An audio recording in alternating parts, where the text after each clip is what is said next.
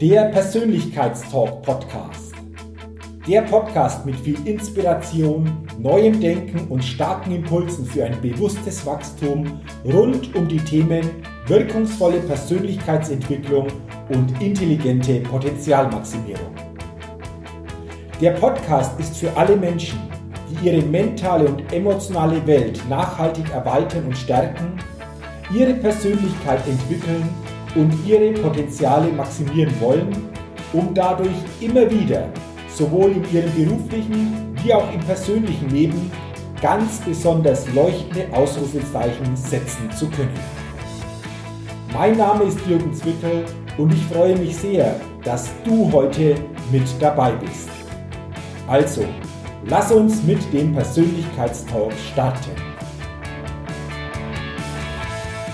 Hallo und herzlich willkommen zur 247. Ausgabe des Persönlichkeitstalk Podcast. Der Podcast für neue Inspiration, neues Denken und für ein bewusst persönliches Wachstum. Herzlichen Dank, dass du heute in diese Podcast-Folge hineinhörst und ich kann dir versprechen, es wartet heute sicherlich ein ganz spannendes und inspirierendes Interview, denn ich freue mich heute ganz, ganz besonders, einen sehr bekannten Interviewgast bei mir im Podcast zu haben, den wahrscheinlich viele von euch schon kennen und ich bin echt gespannt auf unser Gespräch, auf unser Interview. Und ich sage schon jetzt herzlich willkommen im Persönlichkeitspodcast Volker Heißmann. Hallo, servus. Heißmann, vielen Dank, dass Sie sich die Zeit nehmen. Wir sind hier in der Komödie Fürth, da kommen wir sicherlich auch dann noch drauf. Derzeitige Situation, insgesamt, wie sich das so darstellt. Aber äh, ich freue mich wahnsinnig, ich bin sehr, sehr gespannt auf unser Wir können Gespräch. uns gerne auch duzen, das ist immer, geht immer einfach, aber so im Gespräch dann geht es ein bisschen persönlicher zu. Wunderbar, das nehme ich gerne an. Also ich bin Jürgen, Volker, Volker vielen, genau. vielen Dank. Ähm, bevor das wir starten, ich sage schon, viele werden dich kennen, aber ich will dich natürlich noch ein bisschen näher vorstellen, bevor das wir dann einsteigen. Da bin ich gespannt. Da bin ich gespannt, na, gucken wir mal. Ähm, geboren in Fürth steht Volker Heißmann seit seinem fünften Lebensjahr auf der Bühne. Volker Heißmann brilliert als gnadenloser Komödiant und genialer Verwandlungskünstler ebenso wie als Sänger. Über 7500 Live-Auftritte mit rund drei Millionen Zuschauern, darunter 3000 auf Tourneen durch Deutschland, Österreich, Italien und die Schweiz. Ausverkaufte Arenen wie die Münchner Olympiahalle, die Alte Oper Frankfurt oder die Wiener Stadthalle. Umjubelte Gastspiele an Kultbühnen wie dem Hamburger Ohnsorg-Theater, dem Kölner Milowitsch-Theater sowie den Berliner Wühlmäusen. Regelmäßige Mitwirkung in beliebten Fernsehformaten und eigene TV-Sendungen im bayerischen Fernsehen. Zudem Mitbetreiber der Komödie Fürth, Deutschlands erfolgreichstes Privattheater mit über 120.000 Gästen pro Jahr. Und neben vielen, vielen Auszeichnungen wurde Volker Heißmann 2018 auch der Bayerische Verdienstorden verliehen. Wow, also ähm, was für eine Historie, was für eine Geschichte. Ähm, lieber Volker, ich habe die erste Frage. Wenn du das so hörst und zurückblickst auf die letzten Jahre oder Jahrzehnte, was geht dir da spontan durch den Kopf, wenn du das vielleicht jetzt mal wieder so geballt und gesammelt hörst, das Ganze? Dann denke ich mir, das bin nicht ich. Das kann ja ich gar nicht gewesen sein.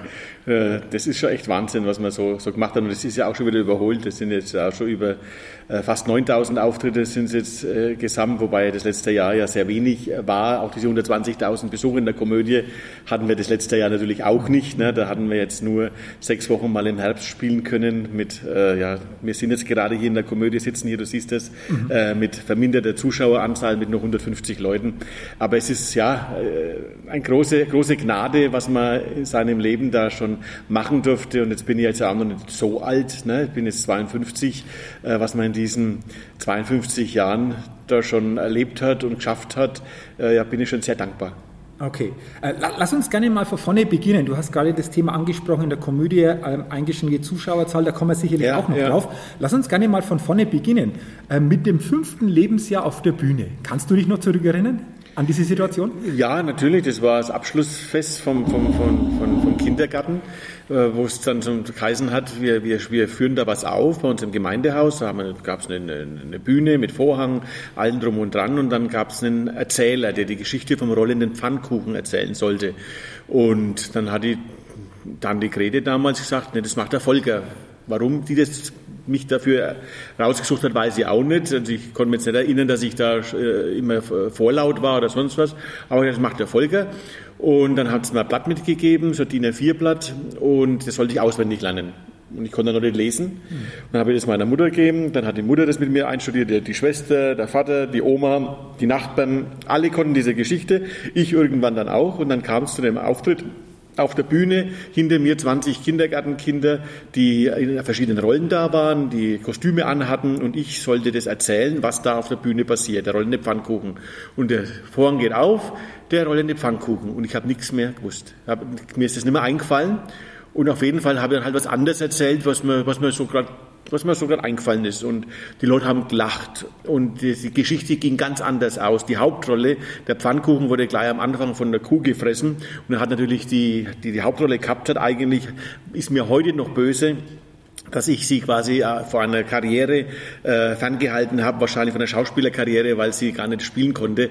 Äh, die Tante hat am Schluss gesagt, äh, Volker, das war zwar überhaupt nicht das, was wir gemacht haben und was wir gelernt haben, aber es war viel lustiger.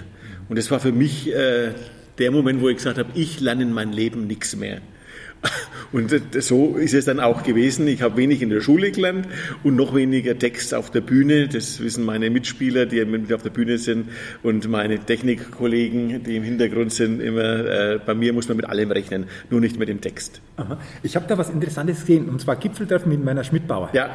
Und ähm, da war das Thema auch. Und dann hat der Werner äh, dich gefragt, dass ihr als Waltraud und Mariechen, aber auch in anderen Rollen keinen schriftlichen Text habt. Genau. Und das ist, glaube ich, das, was du bestätigst. Aber wie funktioniert es dann? Sich einlassen auf diese Situation, wirklich zu sagen, wir machen aus dem, was jetzt da ist, einfach dann entsprechend weiter. Vor allen Dingen, wenn man dann zu zweit ist. Also mit Martin Rassau ist ja das einfach auch vielleicht noch mm, doppelt herausfordernd, oder? Das ist in dem Moment, wo man in das Kostüm reinschlupft, für diese Rolle, die man gerade spielt, verwandle ich mich, und verwandelt wahrscheinlich jeder Darsteller, verwandelt er sich in diese Person. Und es ist bei Mariechen wirklich so, wenn ich diese Perücke aufsetze, in dieses Kleid reinspringe, mir diese Schaumstoffbrüste in den Body hineinstopfe, fange ich schon an, mit der äh, rechten Hand langsam zu zittern. Das ja so ein Merkmal ist von, von Mariechen. Und ich kann, wenn ich ans Mariechen denke, kann ich gar nicht ohne dieses Zittern, das ist in mir so drin. Und dann denke ich auch anders. Also ich, ich sage dann Sachen, die würden mir als Volker niemals einfallen, sagen wir. Das ist in dem Moment, bin ich das Mariechen, diese schrullige Alte, oder wenn ich einen Besoffenen spiele, oder wenn ich eben äh, einen etwas Dümmlichen äh, spiele, denke ich vollkommen anders und dann kommt es eben zu diesen äh, Situationen mit Martin dann, dass, dass ich dann was raushau und er muss reagieren. Und genauso andersrum, dann sagt er was und dann muss ich wieder reagieren und so tun wir uns hochschaukeln. Und wenn man will natürlich immer, wenn der andere gerade einen Gag gemacht hat, äh, darauf auch nochmal eine Pointe setzen. Und so schaukeln wir uns gegenseitig hoch, dass wir manchmal selber schmunzeln müssen. Das sieht man auch ab und zu bei Fernsehaufnahmen, äh, dann auch bei Martin, dass er dann auch nicht mehr so richtig äh, von sich halten kann und, und schmunzelt oder ich. Und äh, wir, wir brechen auch manchmal wirklich in, in schallendes Gelächter aus und die Leute freuen sich darüber, dass wir ja das Geschmarre lustig finden, was wir machen. Sondern wir tun nichts aufsagen und sagen, jetzt müssen wir wieder diesen Text aufsagen, sondern es ist jeden Abend irgendwie anders man hat zwar den gleichen Sinn, man weiß wo von A nach B die Strecke, wie, wie man da hinkommt, aber da sind so viele kleine Umwege, die man gehen kann und, und, und, und da ist einmal ein Baum, auf den man aufgeht und schaut und, und dann geht man wieder runter, geht auf den Spielplatz und spielt da ein wenig. Alle Sachen, wo man vorher nicht weiß, was um diese Kurve, was da plötzlich wieder ist. Hauptsache am Schluss sind wir am Ziel und deswegen sind diese Gespräche zwischen uns so, so echt, ehrlich, äh, aus dem Bauch raus und eben nicht alles wirklich durchdacht, sondern halt einfach ein schönes Geschmarri. Okay. Äh, schön, wie du das beschreibst. War das immer so oder hat sich das mit der Zeit entwickelt, einfach auch sich stärker noch darauf einzulassen, auf diese War Situation? bei mir schon immer so, wie gesagt, vom Kindergarten an, äh, äh, von Kindergarten an. Aber Martin, der war sehr, sehr probengeil früher. Der hat also immer seine, seine Proben ab gehalten, als er noch sein vierter Komödienensemble gehabt hat. Wir haben uns ja erst quasi auf der Bühne 1990 getroffen. Vorher waren wir auf der gleichen Schule, aber wir konnten uns nicht leiden, weil eben die Arbeitsweise, wie jeder auf der Bühne war, hat dem anderen nicht so gefallen, weil ihm der eine sehr, sehr korrekt war Und ich war halt äh, mit meinem Kollegen, mit Marcel Gaste, der auch heute noch bei uns in der Kommune mit dabei ist, ich war halt einfach immer so der Improvisator, der, der, der, der gerne äh, halt ein wenig Geschmarrig gemacht hat und sich ja nichts gehalten hat, immer versucht hat, die Mitspieler, die auf der Bühne stehen, auch ein bisschen zu veräppeln, zu verarschen, um zu schauen, wie sie reagieren, wenn es da plötzlich was passiert, wenn der, der, der Verfolgerspot, dieser runde Kegel auf mich drauf war, dann plötzlich einen, einen Hüpfer nach links oder rechts gemacht habe und geschaut habe, bis die das merken, ne? weil manchmal haben wir die am Spot dann gerade in äh, Zigaretten geraucht oder, oder vielleicht noch knutscht mit, mit, mit ihrer Freundin. Damals waren wir so 16, 17, 18. Und das habe ich immer gerne gemacht und das hat der Martin völlig unprofessionell gehalten, dass man sich da, dass man es auf der Bühne so Quatsch macht und plötzlich haben wir uns angenähert, wie wir uns kennengelernt haben und ich habe den Martin angesteckt und der improvisiert jetzt auch viel, viel lieber, als dass er an, an einen Text lernen muss. Okay, interessant.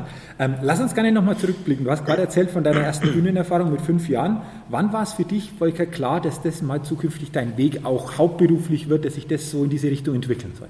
Ja, eigentlich schon sehr, sehr früh. Wir, wir waren zwölf Jahre alt, da waren wir äh, mit dem CVJM, mit der Jungschar in Burg Wernfels, auf Burg Wernfels, mhm. dieses äh, Schullandheim. Mhm.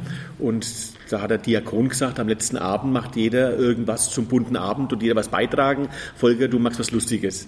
Und dann habe ich mir den Marcel geschnappt eben, mein Kumpel damals, und da habe ich das Buch von Dieter Hallervorden geschenkt bekommen, äh, Nonstop Nonsens. Und da war der Sketch drin, die äh, Flasche Pommes frites, kennt jeder, ne? Balim Balim. Mhm. Und dann haben wir den eben auswendig gelernt und dann noch die Kuelsa, einen zweiten, und das haben wir dann gespielt für unseren Kollegen da. Und die haben sich alle scheckig gelacht und der Diakon hat gesagt, Mensch, das ist ja echt lustig, wie ihr das macht. Macht doch sowas mal äh, im Gemeindehaus am Fasching. Mhm. Dann haben wir den Pfarrer gefragt, haben wir den, den Saal bekommen, Fasching Sonntag, Nachmittag. Und da waren wir, wie gesagt, 12, 13 Jahre alt, haben selber Plakate geschrieben und äh, da haben wir dann losgelegt noch, noch mit Sketchen von Dieter Hallervorden, Emil und Otto haben wir danach gespielt, noch nichts Eigenes. Und da waren 40 Leute, die, die haben geklatscht, denen hat es gefallen. Das Jahr drauf waren schon 120 da. Dann haben wir dann schon eigene Sketche gemacht und nochmal ein Jahr später, also da waren wir dann zu 15 äh, waren 200, war ausverkauft und da spätestens habe ich dann gewusst, dass das, äh, ja, dass das was dass es mein, mein Leben ist, ich, dass ich das machen will, dass ich Menschen zum Lachen bringen kann. Und ich war da am Küchentisch gesessen mit meinen Eltern, habe die Geschichte auch schon öfters erzählt. Äh, und dann sagt mein Vater, sollst du das Zwischenzeugnis von der neunten Klasse ist jetzt da, du musst jetzt dich bewerben. Was machst du denn jetzt? Ne? dann habe ich gesagt, Vater, Mutti, ich werde Komiker. Und dann haben die so blöd geschaut, wie ich nicht einmal auf der Bühne schauen kann. Und haben gesagt, naja, du, du kannst das ja echt gut und wir unterstützen dich auch, aber das ist doch kein Beruf, wo man eine Familie ernähren kann, wo man, wo man davon leben kann. Äh, stell dir mal vor, das, das geht jetzt vielleicht fünf Jahre gut oder zehn Jahre, und dann gehst du mit 25 oder mit 28 plötzlich in einen Beruf hinein und bist dann in der Berufsschule älter wie der Lehrer. Und das habe ich mir dann so über Nacht einmal durch den Kopf gehen lassen, habe ich gedacht, ja, da haben sie schon recht. Äh, vielleicht ist es besser, ich lerne, äh, mache Lehre und dann habe ich eine Ausbildung und kann immer wieder in diesen Beruf zurück. Mhm. Und dann habe ich das gemacht, habe Hotelfachmann gelernt mhm. und Danach haben sie dann während der Lehre schon haben sie gesagt, du magst aber auf jeden Fall dann halt am Schluss diesen Komiker mal. Du probierst es, nicht, dass du uns später böse bist, dass wir dir deinen Berufswunsch nicht erlaubt hätten. Ne? Und dann habe ich es wirklich gemacht, habe den Martin Rassau dann wieder kennengelernt und haben dann 1990 bis 90 gelernt. Und 91 haben wir dann die kleine Komödie Mautkeller, so ein Nebensaal von diesem äh, ja, Brauhaus, was ist, jetzt ist der Barfüßer drin da unten, ist ein Riesending mit 1000 Plätze, haben dann einen kleinen Nebenraum gehabt mit 80 Plätzen und haben da unser kleines Theater reingebaut, mit wenig Geld, mit wenig Ahnung von GEMA, von Steuer, von Bibabo, einfach spielen wollen, ein Drahtseil gespannt, einen Vorhang drüber gehängt und den auf und zu geschoben. Und das war unsere Bühne. Und da waren am wenigsten, waren mal sieben Leute da, sieben Besucher, zwölf Mark Eintritt hat es doch damals gekostet. Aber da haben wir so viel gelernt an, und, und dann ging es halt, ging's halt, ging's halt los. Und, und Gott sei Dank hat sich das dann zum Guten entwickelt. Mhm. Spannend, was du sagst, dass die Eltern gesagt haben, mach doch zuerst mal was Fundiertes, so eine Ausbildung, aber dennoch das offen gelassen haben, so quasi. Dennoch den Weg einfach so als Komiker mal zu gehen. Ja, ja, das haben, auch sie auch äh, wirklich ermutigt und haben gesagt, mhm. du kannst weiterhin zu Hause wohnen nach der Lehre. Ne, habe dann nichts mehr verdient mhm. im Endeffekt. Haben sie gesagt, kannst wohnen mietfrei bei uns. Und mein Vater war Malersmeister, also der hat alleine selbstständig gearbeitet, hat keine Mitarbeiter gehabt. Also ein ganz kleiner Betrieb. Alles, was wir äh, ausgegeben haben, hat er mit seinen Händen verdient. Also er, der hat wirklich gebuckelt. Das war so ein fleißiger Mensch. Meine Mutter ist dann mit zum Tapezieren gegangen hat die Bahnen durch, durch, durch die Leimmaschine gezogen und hat damit geholfen. Also die haben uns so eine tolle Kindheit beschert, unsere Eltern. Also da bin ich so dankbar. Und äh, von, von klein auf haben wir eben gewusst, es wird einem nichts geschenkt im Leben. Und dass dann die sagen, denn da bleibst halt nur daheim, da essen, das, das, das, das zahlen wir da weiterhin mit, ne? Und da, da, da Heizung da hinten. Und ich bin dann erst mit 25 ausgezogen von zu Hause, ne, wo es dann langsam äh, gefruchtet hat, die Sache, wo, wo man dann davon leben konnte. Und äh, ja, bin, bin, bin heute immer noch äh, sehr, sehr dankbar. Mein Vater ist leider schon verstorben vor jetzt 20 Jahren, aber mit meiner Mutter echt ein sehr gutes Verhältnis und die ist natürlich sehr stolz drauf auf das, was hier geschehen ist mit der Komödie auch in Fürth und die ist jetzt 85 gewesen letztes Jahr und hat bis letztes Jahr, wo, noch offen war, war die noch an der Kasse gesessen und hat zweimal die Woche Abendkasse gemacht und das wird jetzt auch durch Corona dann danach nicht mehr möglich sein, weil wenn man so eine ältere Dame ein Jahr lang rauszieht aus allem, dann, dann, dann, dann holen die das nicht mehr so schnell nach und die ist jetzt einfach, sagt, jetzt habe ich meinen Ruhestand und jetzt mache ich das nicht mehr, das riecht mir zu arg auf, hat sie ja auch recht. Aber auch solche sind, sind Nachwirkungen von Corona. Okay, da kommen wir sicherlich dann auch später mal noch ja. drauf. Ähm, lass uns gerne mal auf eines noch blicken. Ähm, du hast jetzt von deinen Anfängen geschildert und äh, wir haben ja bei der ähm, Vorstellung schon einfach auch die ganzen Jahre und Jahrzehnte zumindest mal kurz zusammengefasst. Wenn du zurückblickst, Volker, was sind für dich vielleicht so drei wesentliche Merkmale, vielleicht auch Charaktereigenschaften gewesen, die dich dahin gebracht haben, wo du heute bist? Hm. Drei. Ich, ich, weiß nicht, Ausdauer. Mhm. Ähm, nicht zurückschauen, sondern, nur nach vorn schauen und äh, ja, an sich glauben einfach das, was man tut, für gut finden. Aber wenn alle sagen, ah, Mech, das kannst du nicht, das kannst du nicht machen, einfach an sich selber glauben. Und dann, dann glaube ich, geht man seinen Weg. Mhm. Okay, interessant. Ähm, du hast es vorher schon angesprochen, hier, das ist ja auch entstanden vor vielen Jahren, die Komödie Fürth, jetzt auch einfach auch nach außen denke ich, ähm, ja, etwas, wo, wo, viele einfach damit was verbinden. Aber ich habe auch in der Vorbereitung gelesen, dass ihr das damals einfach, als ihr das aufgebaut habt, mit einem Millionenbetrag ja auch an Investitionen ver verbunden war. Was war da? War das so einfach oder, oder war ein Stück weit Mut auch erforderlich, zu sagen, wir machen das jetzt im Glauben, dass das funktioniert? Naja, wir haben ja nicht hier angefangen. Also wir hatten wie gesagt, den ersten Auftritt im Gemeindesaal, dann nach drei Jahren war der zu klein, dann sind wir hier in dieses Berolsheim Merianum, das war ein Volksbildungsheim, städtische Bücherei von Fürth und oben dieser Vortragssaal, wo jetzt die Komödie drin ist, und haben wir mieten können und da war der halt runtergekommen, da war nichts renoviert, der ist 1906 gebaut, äh, dann war es im Ersten Weltkrieg Lazarett, im Zweiten Weltkrieg waren die Nazis da, haben den ganzen Stuck runtergehauen, dann waren die Amis da, haben wir Kino reingemacht und ab 55 war es dann Bücherei eben. Und da ist seit dann ist da 40, 50 Jahre nichts mehr gemacht worden. Und wir haben hier gespielt und ich habe immer zum Hausmeister gesagt, wenn ich im Lotto mal gewinne, dann tun wir das renovieren. Mhm. Dann haben wir angefangen, in Nürnberg zu spielen, in diesem kleinen Mautkeller. Das hat dann gut funktioniert. Nach zwei Jahren haben wir uns vergrößert, gingen in den Stadtpark, kleine Komödie im Stadtpark in Nürnberg mit 180 Plätzen. Und da haben wir dann auch schon gemerkt, dass es zu klein wird und haben den großen Saal von dem Kulturverein angemietet und haben gesagt, wir würden den gerne renovieren. Und haben damals dann schon 95 eine Million Mark damals aufgenommen bei der Sparkasse. Und das haben wir auch zurückbezahlt relativ schnell, weil, halt jeden Abend ausverkauft war. Und daraufhin haben dann die gesagt, naja, wenn jetzt die diese Million innerhalb von äh, drei, vier Jahren zurückzahlen können, dann können wir ihnen diese drei Millionen für das Berolsheimer auch geben. Damals gab es noch nicht diese ganzen äh, äh, Absicherungen von der KfW und Bibabo, was, was man heute alles, wenn man Kredite nimmt, äh, machen muss, sondern wir hatten als Sicherheit halt unsere zwei dummen Gesichter. Und der Sparkassenchef von der Kreditabteilung weiß nur wie heute, wie wir den Vertrag unterschrieben haben, der hat Blut und Wasser geschwitzt. Und der ist jetzt auch schon in Pension, äh, ist jetzt auch schon über 20 Jahre her. Und wenn ich den heute treffe in der Stadt, dann sagt er immer, Heißmann, ich habe damals nicht geglaubt, dass wir das Geld wiederbekommen. Das war für mich eine der ja, risikovollsten Sachen, die wir da gemacht haben. Aber ich bin so froh, dass wir es gemacht haben. Und das ging dann Gott sei Dank gut. Und wir haben jetzt nach diesen 20 Jahren diese Schulden zurückbezahlt, waren vier Millionen, die wir ja da dann quasi äh, aufnehmen mussten und stecken jedes Jahr hier einen sechsstelligen Betrag rein in das Haus. Das ist, ein, ne, ist eine Sparbüchse. Mhm. Äh, sind zwar jetzt nicht mehr mietfrei, aber zahlen wenig Miete. Dafür müssen wir halt den kleinen Bauunterhalt selber machen und das ist mehr, als wenn wir Miete zahlen würden. Mhm. Ähm, also danke für die Offenheit. War ja möglich durchs Publikum, das so quasi euch auch begleitet hat, das immer größer geworden ist, auch von der, von der Menge her. Was glaubst du, was begeistert das Publikum, wenn sie hier bei euch in der Komödie sind, wenn sie euch auf der Bühne sehen? Was, was ist das, was, was das Publikum begeistert oder was ihr dem Publikum gebt, damit die sagen, Mensch, irgendwo, das ist was Besonderes, da das sind wir gerne dabei? Das kann man, weiß man nicht, was, was es ist, sonst würde man es ja äh, benennen können und dann würde es ja jeder machen. Mhm.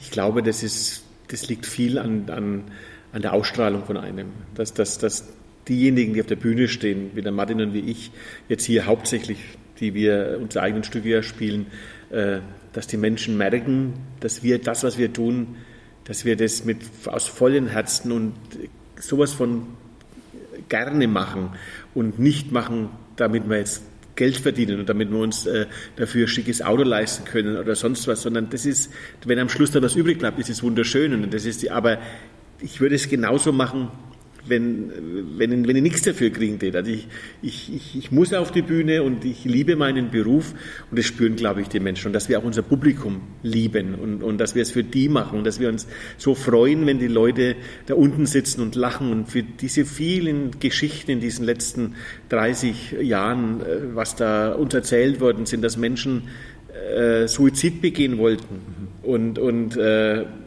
in der Zeitung gelesen haben, dass da irgendwas jetzt neu aufgemacht hat in Nürnberg und dann an dem Mautkeller vorbeigehen und sagen, jetzt gehe mal da runter und dort das Lachen wiedergefunden haben und die Lebensfreude wieder erlebt haben und äh, dann eben gesagt haben, nee, ich, das, das lohnt sich doch auf dieser Welt zu bleiben wenn man sowas, wenn man sowas hört, dass man mit seinem Geschmarri, was wir machen auf der Bühne, ist ja echt, ich sage immer wirklich, das ist, ist ja ein Geschmarri, ein Quaf, was Lustiges, ein Blödsinn, den wir, den wir da bieten. Wenn man damit Menschen wieder das Lachen beibringen kann, äh, die in einer Lebenskrise stecken, ist es das schönste Geschenk, was man bekommt. Das kann man mit Geld nicht aufwiegen.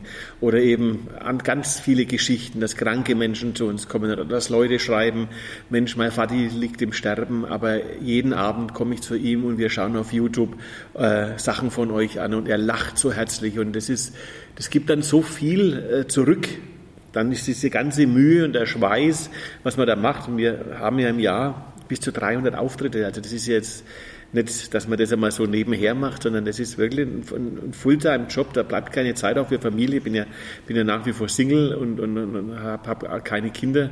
Äh, die, die Zeit hätte ich gehabt, dass ich Kinder mache, ne? aber das Aufziehen, äh, das ist, äh, das, das geht's ja. Das ist, es, das ist es einfach wert. Und auch wieder jetzt auf die jetzige Situation zu kommen, das ist auch, was einem so fehlt jetzt, dass man dieses Lachen nicht spürt. Man kann streamen, man kann einen Podcast machen, äh, man kann äh, irgendwie Leuten Videos schicken. Das ist nicht das, wie vor einem Live-Publikum aufzutreten. Mhm. Dann ist Humor schon sehr kraftvoll, oder? Wenn du das jetzt schon schilderst, vor allem mit diesen Rückmeldungen, die du auch bekommst von verschiedensten ja. Lebenssituationen. Generell Kultur. Mhm wenn du ins Theater gehst, egal was du dir da anschaust, äh, ob das jetzt ein Schauspiel ist, ein Drama ist, eine Komödie ist, ob du in die Oper gehst, da sind Momente dabei an so einem Abend, wenn du da drin sitzt, wo du alles um dich herum vergisst, wo du an nichts denkst, sondern wo du dich völlig fokussierst auf das, was auf der Bühne passiert. Plötzlich bekommst du Gänsehaut, ja. Äh, du denkst plötzlich äh, über Sachen nach in deinem Leben, über die du schon lange nicht mehr nachgedacht hast. Also so ein kultureller Abend, der macht was mit den Menschen. Man geht raus und überdenkt sich und seine, seine Lebensform wieder neu. Nicht immer, nicht bei jedem Stück, aber doch immer wieder. Und das ist, was auch den Menschen jetzt momentan so fehlt, dass, dass die äh, keine Live-Performance mehr haben. Wenn du in ein Konzert gehst, wo da zigtausend Menschen mit dir in, in einer riesen Halle stehen, dieses Gemeinschaftserlebnis, wenn da der Künstler kommt und plötzlich liegen sich alle in den Armen oder alle springen und jubeln, was da für äh, Glückshormone ausgestreut werden in dir, das kannst du am Sofa zu Hause mit einer DVD nicht nachholen. Äh, wir brauchen den, den, Live-Event den Live-Charakter, wir brauchen die Kultur und das ist ganz, ganz wichtig jetzt, dass wir da auch äh, wieder vor, vorgehen und die Theater sind mit die sichersten Räumlichkeiten, wo man sich nicht anstecken kann. Wir haben hier in der Komödie Ionen, Ozon einbauen lassen, dass Viren abgetötet werden zu 99 Prozent. Also eigentlich sollten die Leute mehr in Theater geht als in Supermärkte, weil hier tut man sich nicht anstecken. Mhm. Du hast es schön beschrieben, wir haben heute den 22. März 2021, sind ja mitten so quasi, wenn man das so glauben darf, in der dritten Welle. Heute ist äh, wieder Zusammenkunft von dem Ministerpräsidenten, um zu gucken, wie geht es weiter. Ähm, du hast ja schon angesprochen, dass ein sehr wichtiger Punkt ist, dieses kulturelle Leben einfach viel, viel stärker wieder zu spüren. Ähm, wie bist du, wie seid ihr vor allem den letzten Monaten, wir haben ja schon einige Monate jetzt diese Situation damit umgegangen oder wie sich herausgestellt hat, hoppla, damit Publikum, das wird in der Zukunft nicht mehr so, zumindest jetzt, wie wir es kennen. Wie, wie, war das für dich dann zuerst? Ja, man hat ja nicht geglaubt, dass es so lange dauert. Letztes Jahr, wie das losging am 15. März 2020, diese ersten 14 Tage Lockdown, hat mal, mal diese 14 Tage verschoben auf Juni, Juli und hat gesagt, danach spielen wir dann weiter. Äh, das so lange geht und dass da den Sommer dann mit diesen nur 400 Leuten außen oben eher, das war völliger Schwachsinn von der Politik, das so zu begrenzen, weil im Sommer hätte man Geld verdienen können, unter freiem Himmel äh, steckt man sich nicht an, die Leute waren in, in Abstand gesessen, wenn da ein Platz ist, wo man 1000 draufbringt, kann ich auch vor 1000 Leuten spielen. Äh, das, wir, wir halten uns ja an die Abstandsregeln, an die Ein- und Ausgänge, dass man sich nicht begegnet und so weiter. Also da haben wir aber auch nicht dran geglaubt. Da haben wir gedacht, naja, dann machen wir jetzt im Herbst wieder auf und haben dann mit 150 Leuten uns das so ausgerechnet und haben dann eben die Programme so runtergeschrieben, dass man nicht so viele Leute auf der Bühne sind, damit sich das auch rentiert, obwohl wir mit nur 150 Leute sind und dass dann Ende äh, Oktober Lockdown kommt und dass der sich jetzt bis in Mitte April wahrscheinlich hineinschieben wird. Und ob es dann aufmachen, ist ja die zweite Frage. Das, das war nicht, konnte ich mir nicht vorstellen. Das ist, und kann ich mir auch im Nachhinein nicht vorstellen, dass sowas äh, möglich ist und möglich war, dass man so ein Theater ein Jahr lang fast eben in Dornröschenschlaf versetzt. Ich, wir gehen hier manchmal rauf und sagen, was war denn das früher mal? Ich weiß gar nicht mehr. Was, was ist, äh, was, ach, da sind Stühle, da haben sich Menschen hingesetzt und da vorne, das ist wohl eine Bühne, ah, so haben Leute was Lustiges gemacht und unten haben Leute gelacht. Ja, was Wahnsinn, was die in der früheren Zeit alles gemacht haben. Also es ist wie, ja, wie wenn man über Ritter spricht und über, und über Drachen, ja, was man sich so nicht vorstellen konnte. Genauso konnte man sich das hier, die Situation momentan, die konnte man sich nicht vorstellen. Okay. Was hat es, Wolke, mit dir persönlich gemacht? Du hast ja vorher gesagt, teilweise 300 Auftritte im Jahr, also fast jeden Abend und dann fast von 300 auf 0 runter genau. losgegangen ja, ja. Äh, also du, du, kannst, oder ihr könnt es ja nicht so ausüben, wie ihr das gewohnt wart. Also letztendlich spielen ganz, ganz eingeschränkt. Wie gehst du selbst damit um? Was macht das mit dir selbst? Ja, was macht das? Ich war immer mehr. Ne? Also die, die, die Hosen waren immer, äh, spannen immer mehr. Man, man zieht sich schon Stretchhosen an. Ja. Es, ja, das ist wirklich, es fehlt einem die Bewegung und sich dann aufzuraffen. Im Winter bei Schmuddelwetter da, da durch den Stadtpark zu joggen oder was weiß ich, bin ich auch der Falsche. Also mir fehlt wirklich ich, dass ich halt unterwegs bin und ich habe meinen, meinen Rhythmus ja so gehabt, dass, dass man Mittag was gegessen hat. Äh, ich bin kein Frühstücker, ich esse dann Mittag äh, kräftig und dann gibt es eigentlich nichts mehr bis nach der Vorstellung eben noch eine Kleinigkeit. Und, das, und jetzt, du hast früh vielleicht schon mal, hast Zeit, das Frühstücken, dann das Mittag dir was kochen, abends das nochmal was kochen oder, oder man trifft sich eben mit einem Bekannten oder mit einer Bekannten und, und, und, und geht, äh, also geht nicht essen, sondern macht was zum Essen oder holt sich was, äh, man trinkt dann ab 18 äh, Uhr, 19 Uhr schon ein Fläschle Wein, was man sonst ja auch nicht gemacht hat. Man hat sonst bis 22 Uhr, bis nach dem Auftritt, trinkt, trinkt man keinen Schluck Alkohol. Danach hat man dann halt noch Schöpple getrunken, um wieder runterzukommen. Aber wenn man jetzt, also das ist, äh, ja, das, man, wird so lethargisch. Das ist irgendwie ganz, ganz schlimm und das, deswegen muss es jetzt wieder losgehen, dass, dass man auch diese Corona-Kilos wieder runterbekommt. Mhm. Du hast es schon angesprochen, was war aus deiner Sicht wichtig? Du hast mir vorher erzählt, danach kommt jetzt der Bayerische Rundfunk, weil es da auch um dieses Thema jetzt ja, geht. Ja. Wie geht es denn weiter? Ähm, was wäre jetzt aus deiner Sicht nochmal wichtig, einfach auch für dieses Thema Kultur, Bühne, Theater, ähm, um da mal Perspektive jetzt auch zu kriegen in dieser Zeit? Ja, was wäre wichtig? Äh, eben, dass man vielleicht mal die Kulturschaffenden und die Intendanten der Theater, dass man die mal aufsucht und sich zeigen lässt, was die gemacht haben. Dass man das auch einmal vielleicht dann wissenschaftlich äh, testet, was denn in so einem Theater, wie denn die Ansteckungsgefahr wirklich ist, wenn man jetzt solche Ionen-Ozon-Sachen hier eingebaut hat, was einem vom Hersteller zu 99,9 Prozent bescheinigt wird, dass die Viren da abgetötet werden. Äh, ist es dann auch wirklich so? Kann man dann da einen Stempel drauf haben und kann sagen, also dieses Theater ist sicher zu 85 Prozent. Und dann liegt es ja bei den Leuten, ob die sich trauen, wegzugehen. Es muss ja niemand ins Theater gehen momentan. Aber die Möglichkeit ihnen zu geben, dass sie kommen, das fände ich schon mal wichtig, ja, dass man ihnen einen Schnelltest macht und äh, dass man dann reingeht, man weiß, der Mensch ist gesund. Äh, die, hier ist es auch sehr sicher und äh, dann kann man ja sagen, gut, am nächsten Tag oder zwei Tage später sollen halt die Leute, die im Theater waren, noch einmal einen Schnelltest machen, damit sie sich nicht dass sie andere Leute auch anstecken. Aber dann wäre es wenigstens möglich und die Leute hätten mal kommen, kommen auf andere Gedanken.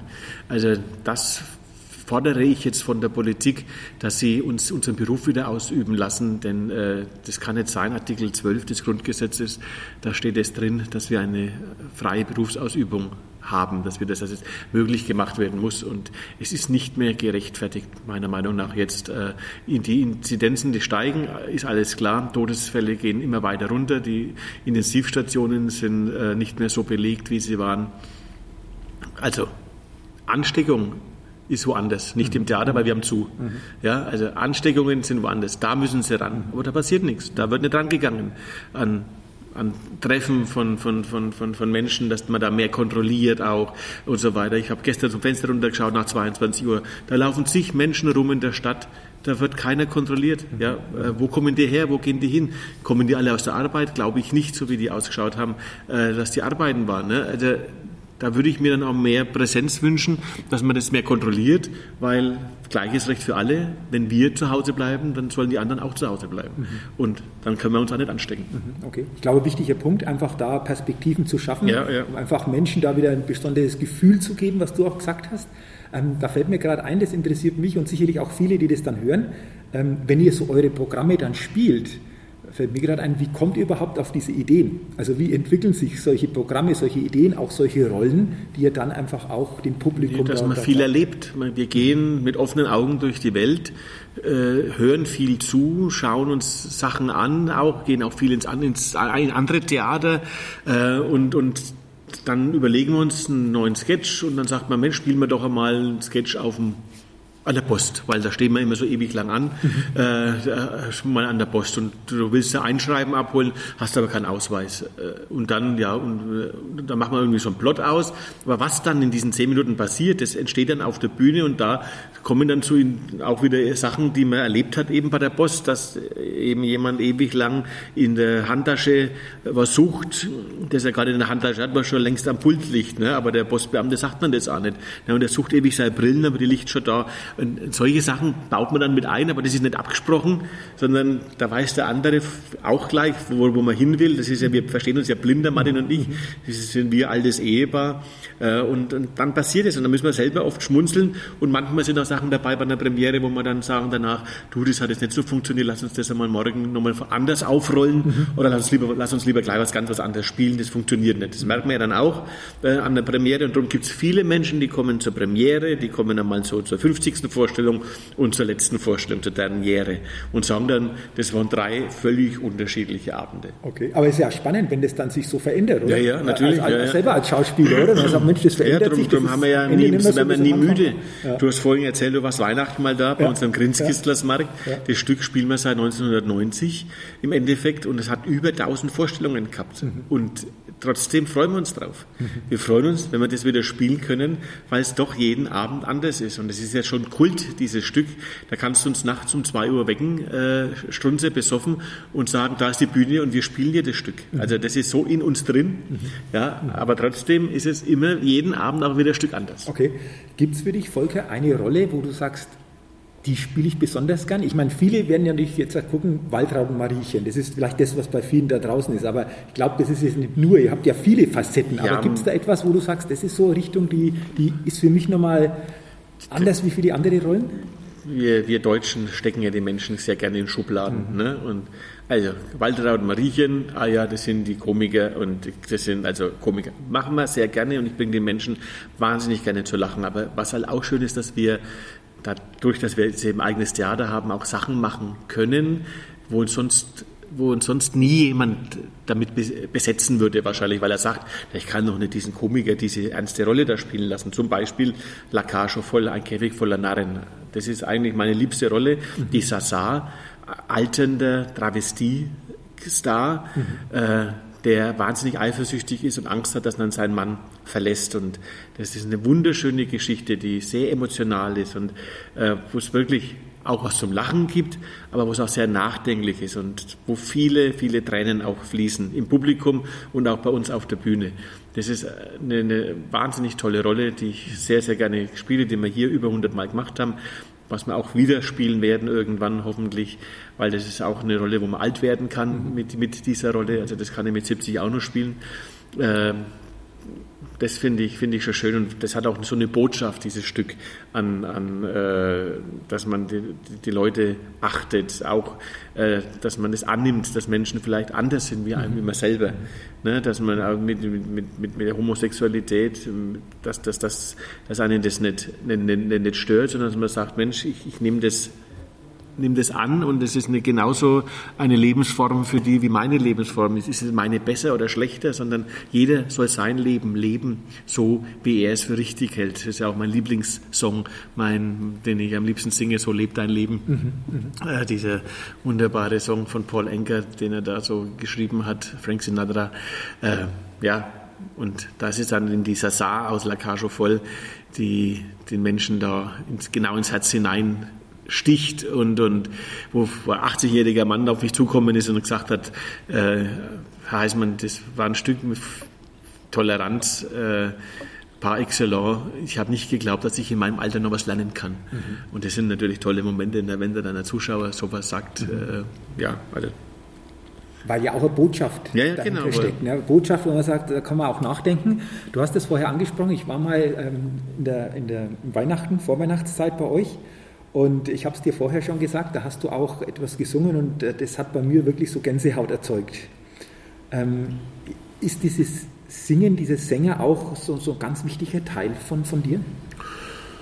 Ja, ich denke, es ist alles wichtig. Ne? Äh, ohne kleinen Finger geht es irgendwie, aber äh, der, der, der, ganze Kerl, alles, was da drin steckt an, an, an Möglichkeiten, an Talenten, äh, gehört zu mir und da ist halt auch das Singen eine Art von Ausdruck, den ich äh, geben kann, wo ich mich mitteilen kann, äh, wo, wo, wo, ich den Menschen was mitgeben kann. Und wie gesagt, nur wenn man sein Publikum auch liebt und wenn man echt und ehrlich Sachen auf der Bühne macht, kann man Menschen erreichen und kann dann eben solche, solche Momente wie Gänsehaut oder wie, wie Emotion auslösen bei den, bei, bei den Zuschauern.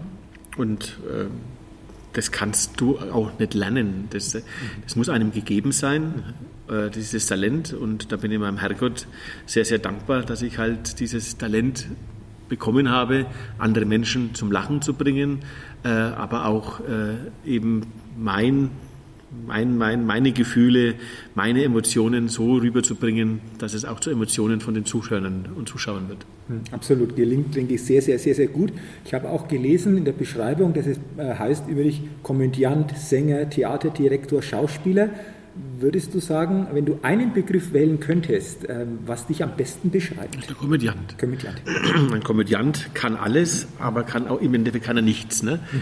Also wenn jetzt ich sagen würde, ich bin äh, Klavierspieler, dann muss ich perfekt Klavier spielen können. Ich kann Klavier spielen, aber nicht perfekt. Mhm. Ist ein Komödiant. Ein Komödiant, wenn sich ans Klavier setzt, dann kann er auch mal einen Fehler machen, ist kein Problem. Ein Komödiant, wenn ihn die Trompete lässt, erwartet man nicht, dass da gerade Töne rauskommen. Und wenn dann doch, dann ist es ganz nett. Okay. Komödiant äh, kann eben auch einmal äh, ernsthafte Rollen spielen. Ne? Erwartet man nicht und ist dann aber überrascht, dass es, dass es dann doch kann.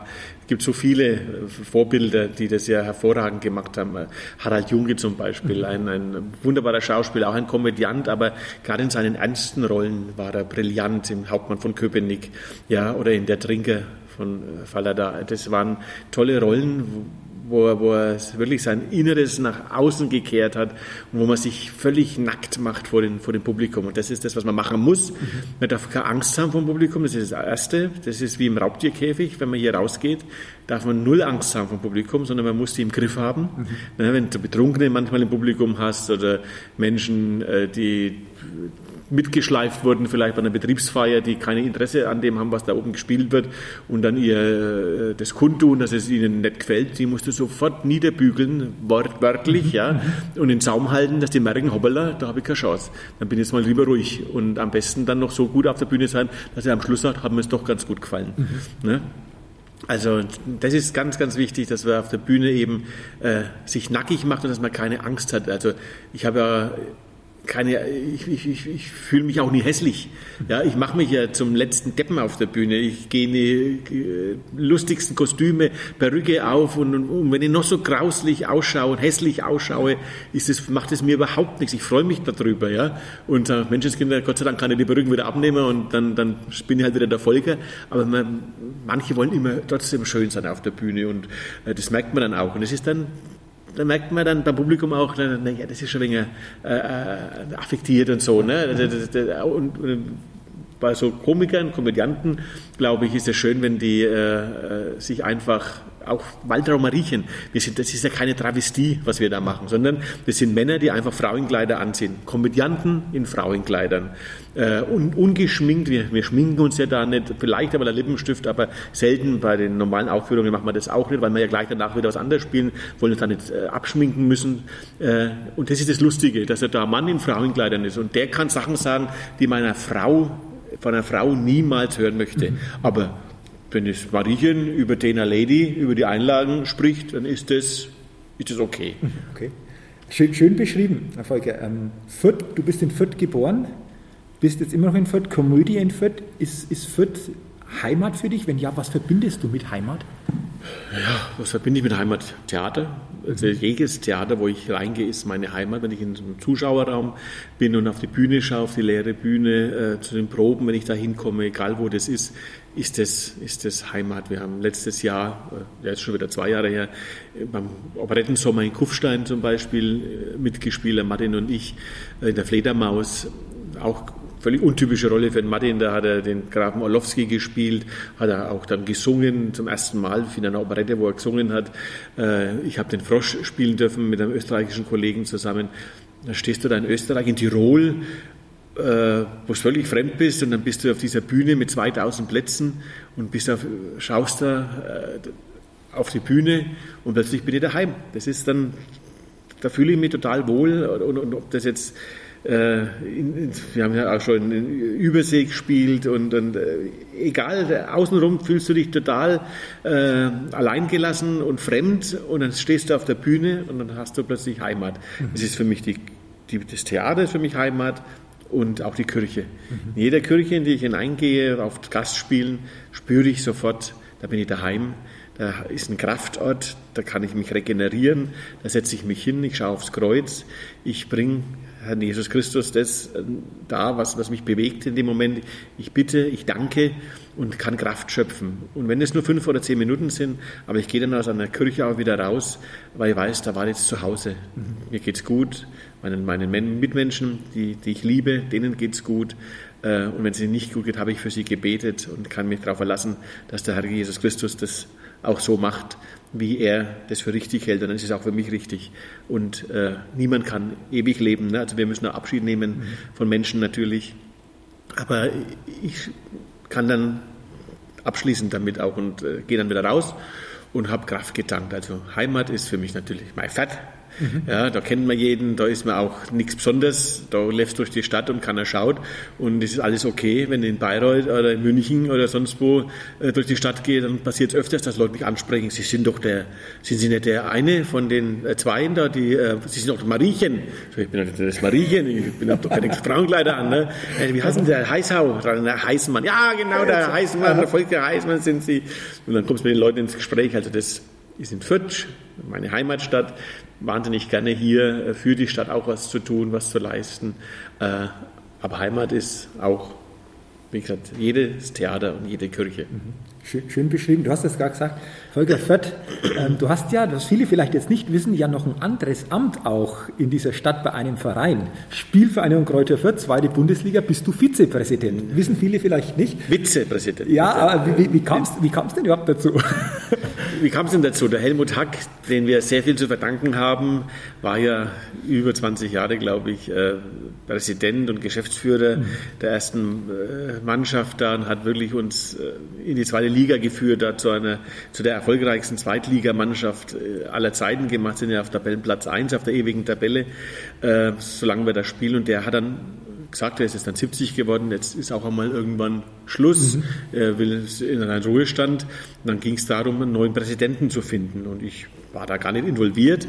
Und plötzlich war in der Zeitung gestanden, dass der ehemalige oder damals noch äh, Geschäftsführer der Tucher Brauerei, der Fred Höfler, Präsident werden soll. Und mit der Tucher Brauerei haben wir sehr viel zu tun, weil wir das grüne Bier, das grüne Brauhaus ja auch hier im Haus mit haben von der Komödie und äh, sind der größte Abnehmer von diesen, von diesen grüner Bier äh, gastronomisch gesehen äh, und haben da immer sehr gut miteinander verhandelt.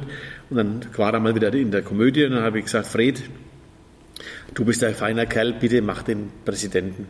Wenn du mich mal brauchst, dann kannst du mich jederzeit anrufen, bin ich für dich da. Und ich dachte halt, wenn er mich mal braucht zur Weihnachtsfeier vielleicht oder zur Mitgliederehrung, wenn wir einen Auftritt machen oder irgendwelche Sachen, ne, wo ich mich halt einbringen kann, weil ich bin jetzt nicht der, nicht der Fußballexperte.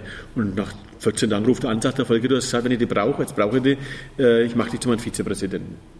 Und dann konnte ich gar nicht Nein sagen. Und dann habe ich mich erstmal erkundigt, was ich da machen muss, äh, weil zeitlich habe ich natürlich nicht so viel und es ist wirklich jetzt nicht so viel, was man an Zeit braucht. Und ich bin auch nicht für die erste Mannschaft zuständig, sondern eben für den Breitensport, für die anderen Abteilungen auch, auch, auch mit, äh, dass man sich da unterhält, was man da verbessern kann. Neue Turnhalle bauen, mhm. Bibabo, also so mehr verwaltungstechnische Sachen. Und da tue ich mich gerne einbringen. Mhm, okay, jetzt fragen wir trotzdem mal den Vizepräsidenten. Äh, wie zufrieden mit der Saison in der zweiten Bundesliga bislang? Ihr seid ja vorne dabei noch. Ähm ja, bin sehr zufrieden. Natürlich hätte ja keiner am Anfang gedacht, dass wir so durch die Decke gehen und dass vor allem sich so viele dieser jungen Spieler äh, die ja wenige auf dem Deckel gehabt haben, wie zum Beispiel unser Abjama, Dixon Abjama, mhm. der gestern noch das in der 90. plus drei Minute ja. äh, das Unentschieden äh, Gott sei Dank rauskaut hat, äh, dass man da noch den Ausgleich schießen gegen einen Club. Ähm, den hat ja niemand auf dem Deckel gehabt, wie gesagt. Und dass sich solche Spiele, A, dass man die entdeckt, dass man die findet. Also haben wir gute Scouts, haben wir ein gutes Team, die die jungen Leute gut einschätzen können, dass wir die für die Spielvereinigung gewinnen, dass die gerne zu uns kommen, weil es bei uns sehr familiär ist. Das sagt ja jeder Spieler, Mensch, das war eine der schönsten Zeiten, war die Zeit bei der Spielvereinigung, äh, weil, weil wir da so zusammengewachsen sind. Und auch die Mannschaft, die jetzt auf dem Rasen steht, das ist so, so ein Teamgeist da. Da kämpft jeder für den anderen. Und wie die sich dann auch freuen, wenn sie dann auch mal so einen Sieg gegen Kiel, wo wir eigentlich nicht besser gespielt haben wie die, aber wo wir, wo wir dann halt auch das Quäntchen Glück gehabt haben und diesen Kampfgeist. Und auch gestern äh, haben sie nicht sich damit zufrieden gegeben, dass dann halt sagen, gut, jetzt haben wir das Derby verloren, sondern sie haben bis zur letzten Sekunde äh, gekämpft und dieser äh, Dixon, der ist da, da davor gerannt und war dann halt wirklich am richtigen Platz gestanden, dass er seinen Kopf tut und hat gar nicht gesehen, wo er richtig hin und es geht nein. Und das sind dann so Glücksmomente, wo sie sich so freuen und da bin ich sehr dankbar und das, das hätten die so verdient, die Jungs, dass die jetzt äh, wirklich die letzten acht Spiele noch da oben mit um den Aufstieg kämpfen und, und äh, dass man am Schluss vielleicht vielleicht dieses Quäntchen Glück haben, dass wir am zweiten Platz stehen. Ich hasse diese Relegationsspiele. Aha weil es ist so ungerecht zum Großteil, was uns da auch schon vom Schiedsrichter und so weiter, äh, was wir da schon erlebt haben gegen den HSV. Also das äh, fände ich toll, wenn wir am Schluss Platz zwei hätten, äh, dann irgendwann im Mai und dann eine Aufstiegsfeier machen dürfen, wo keiner, wo keiner kommen darf.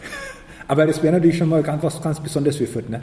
Haben wir ja gehabt. Ne? Haben wir gehabt. Haben wir ja, gehabt. Und ich durfte das damals moderieren am, am, Aha, am Balkon. Okay. Ich durfte jetzt auch mal auf so einem Balkon stehen. Das war Aha. auch eines, eines, eines der schönsten Erlebnisse mit, äh, für einen Fürther, wenn du am Fußball, Paradhausbalkon stehen bleibst mit der Mannschaft in die erste Liga aufgestiegen ist. Das, das war eine große Ehre für mich. Ja. Also das bin, da bin ich auch sehr, sehr dankbar, dass ich da dabei sein durfte. War ja das erste Mal. Mike ja, Büskens damals Trainer. Genau. Ne? Also von dem her war das, denke ich, was Besonderes. Und wenn das heuer natürlich wieder klappen würde, ich glaube, wäre es wieder was ganz, ganz Besonderes. Also sind wir mal gespannt, wie das die nächsten, die nächsten Wochen sich auch da auf dem grünen Rasen sich neu entwickelt. Lieber Volker, ich sage schon jetzt mal herzlichen Dank für deine ehrlichen Gedanken, für dieses Interview. Am Ende, zum Ende hin habe ich noch ein paar Fragen. Ganz kurze ähm, Antworten gerne, ähm, aber vielleicht noch ein paar persönliche Fragen auch. Ähm, Gibt es eine Gewohnheit, wo du sagen würdest, bei dir, das ist nur eine coole Gewohnheit, die du, die du hast? Gibt es da etwas? Äh, oder sagst du? Ja, der ganze Tag ist irgendwie, sind, sind Gewohnheiten, ne? dass man wie man, wie man seinen Tag schon beginnt früh. Ne? Also das, das sind Gewohnheiten, äh, dass man in die Dusche geht und dass man dann, dann äh, sich erst rasiert, danach die Zähne putzt. Das macht jeder anders. Ne? Aber das ist, das ist, halt, ist, halt, ist halt eine Gewohnheit. Dann ins Büro gehen, Zeitung lesen, Kaffee trinken, dann so einen Ingwer-Shot äh, trinken. Ne? Das ist so eine, so eine Gewohnheit, dass wenn ich den einmal nicht vergesse einzukaufen, dass man das dann irgendwie schon fehlt. Mhm. Äh, Rituale vor der, vor der, vom Auftritt, dass man wirklich eine Stunde vorher in der Garderobe sitzt und wo man seine Ruhe haben möchte, mhm. wo man dann gar nicht viel redet mit den Kollegen, sondern wo man da sitzt, wo man ein bisschen was liest, wo man sich schminkt, wo man sich jetzt Gedanken macht über ein Stück, wo man dann einmal durch den Vorhang spitzt, wer da ist dass man noch manche Leute mit einbauen kann. Das ist ja so eine Spezialität von uns, dass wir das Publikum mit durch den Kakao ziehen oder eben, äh, dass die, dass, dass, dass dann manche Spitzen kommen, wo nur ein Tisch weiß, wer gemeint ist, ne? wo dann manche, dann sagen wir dann auch, jetzt wissen sie auch, wo die sitzen, ne? wenn okay, die lachen ja, ja, ne? und so weiter. Das sind so, so Kleinigkeiten. Mhm. Eben danach mit den Kollegen, mit denen man auf der Bühne steht, noch ein Glas Wein trinken. Mhm. Das ist auch immer wichtig. Das ist immer die Familie auf Zeit, die mhm. gerade mit dir ein Stück erproben, spielen, vier, sechs, acht Wochen Wochen sind wir, sind wir da beieinander. Das ist die Familie, die man gerade hat. Äh, und das ist dann auch so schön. Da hat man so seine, ja, seine Gewohnheiten, dass man auch vor jeder Premiere ein Gebet nach oben schickt und sagt, mach das so, wie du das möchtest. Mhm. Ne? Aber wenn mal was nicht gelingt, soll, halt, dann soll es halt auch nicht gelingen. Ja, okay. ne? Man, also, nicht, mhm. man muss es auch annehmen. Man muss auch mhm. äh, Kritik annehmen, man muss auch mal ein misslungenes Stück annehmen, weil es ja einen trotzdem ja auch weiterbringt. Mhm. Also gibt einige Gewohnheiten, danke, danke dafür. Ähm, welcher Wert ist dir besonders wichtig? Welcher Wert? Ja, also Verlässlichkeit, mhm. Ehrlich, mhm. Ehrlichkeit, mhm. Äh, dass, dass, man jemandem vertrauen kann, das ist mhm. ganz, ganz wichtig. Mhm. Also wenn jemand mein Vertrauen missbraucht hat, das ist für mich mit das Schlimmste, mhm. ne, weil ich ein äh, grundehrlicher Mensch bin und wirklich immer ja, alles von mir gebe und wenn das dann missbraucht wird auch, dann dauert es lang, mhm. bis ich da wieder dem so entgegentreten kann wie vorher. Okay. Ähm, wenn du das Wort Persönlichkeit hörst, was bedeutet das für dich? Ja, Persönlichkeit, das bist du. Das ist, das ist, das bist du, was du, was du darstellst, wie die Menschen dich äh, aufnehmen, wie sie dich spüren. Das ist die Persönlichkeit, die du ausstrahlst. Mhm. Äh, ganz, ganz wichtig an sich zu glauben. Mhm. Dann geht man schon mal, steht man schon mal ganz anders auf, wenn man sagt, der Tag wird gut und ich glaube an mich und was ich heute mache, das wird so richtig sein, was ich tue. Mhm. Und dann strahlt man schon mal ganz anders was aus, als wie wenn man ängstlich aufsteht und sagt, ich weiß nicht, ob ich die Prüfung heute schaffe oder ob ich das jetzt heute richtig, ich die Premiere, hoffentlich was in meinen Text und wenn ich so schon rausgehe, dann weiß ich schon genau, dass dass der Text nicht da ist. Mhm. Weil wenn ich darüber nachdenke, dann ist es weg. Mhm. Mit einer Selbstverständlichkeit und mit einem Selbstvertrauen, den Problemen und den Herausforderungen entgegenzutreten, dann funktioniert es auch. Okay, schön beschrieben. Letzte Frage, Volker, wenn du an die Zukunft denkst, dann denkst du an? Dann denke ich an viele lachende Gesichter, mhm. in die ich hineinschauen mhm. werde. Denke ich an schöne Momente mit meinen Freunden. Äh, ja. Ja, das ist, ist, es eigentlich. Okay, weil in den lachenden Gesichtern erkennt man ja auch viel, ne? Wenn die lachenden Gesichter ja, da sind, dann, dann ist ja viel da. Dann, ne? dann, weiß, dann, weiß, ich, dass ich auf der Bühne stehe ja, und dass ich, ja. dass, ich, dass ich was machen darf, ja. wo die Menschen lachen, wo ich sie sehe. Genau. Okay. Lieber Volker, herzlichen Dank für dieses Interview, für deine Offenheit, für deine Gedanken. Es hat mir sehr, sehr viel Freude gemacht. Ich glaube, wir könnten noch länger ähm, uns austauschen. Ich hätte sicherlich nur die eine oder andere Frage. Ja, die Zuhörer wollen noch jetzt mal was zum Essen. Ja, aber genau. Was trinken. Genau, ne? genau. Müssen aufs Klo vielleicht. Ich meine, wie lange schmanzen jetzt noch? Ne? Ja, genau. Das, das langt schon, glaube und, ich. Und deswegen haben wir ja gesagt, wir gucken zeitlich, dass wir das in einem guten Rahmen halten. Und ich sage nochmal herzlichen Dank für deine Zeit, dass wir das hier in der Komödie einfach auch machen konnten wie weit sind wir weg von der Bühne? Fünf Meter von der Bühne Wenn weg. Überhaupt, genau. Wenn überhaupt, ja, ja. fünf Meter von der Bühne weg, das ist ein besonderes Ambiente. Das möchte ich noch den Zuhörern wirklich zurufen, dass äh, nicht nur die Komödie, sondern generell die Theater, sobald es wieder losgeht, bitte unterstützt uns, bitte kauft Karten und kommt wieder. Äh, wie gesagt, Sicherheitskonzepte sind da kommt wieder, kauft Karten, äh, auch wenn dann wieder mal was verschoben werden sollte. Es gibt bei uns auch die Geld-Zurück-Garantie und man bekommt Gutscheine. Aber ich habe Angst davor, dass dann jetzt wieder aufgemacht wird, dass die Leute lange brauchen, bis sie sich wieder weggehen trauen. Und das, das würde uns dann das Genick brechen. Also deswegen unterstützt die Kultur so schnell es geht wieder und kommt wieder, damit wir für euch da sein dürfen. Danke. Schönes, schönes Schlusswort. Danke einfach auch nochmal für diesen Gedanken. Und lieber Volker, ich wünsche dir natürlich auch weiterhin alles, alles Gute, viel persönlichen Erfolg, Gesundheit. Das Wichtigste. Und genau. viel Lebensglück, wenn wir so sagen, auf allen Bühnen dieser Welt. Das wünsche ich dir auch. Ne? Du bist ja auch auf der Bühne. Und deswegen sind wir quasi Kollegen. Danke dir und alles Gute. Vielen Dank. Ja, liebe Hörerinnen, liebe Hörer, vielen Dank, dass du heute in dieses sicherlich sehr spannende und interessante Podcast-Interview hineingehört hast. Ähm, wünsche dir natürlich auch weiterhin alles, alles Gute, viel persönlichen Erfolg, Gesundheit und denke immer daran, auf deinem täglichen Spielfeld des Lebens, wenn es um deine innere Aufstellung geht, da geht noch was, entdecke in dir, was möglich ist, denn Persönlichkeit gewinnt. Bis zum nächsten Mal, dein Jürgen. Hallo, ich bin's nochmal.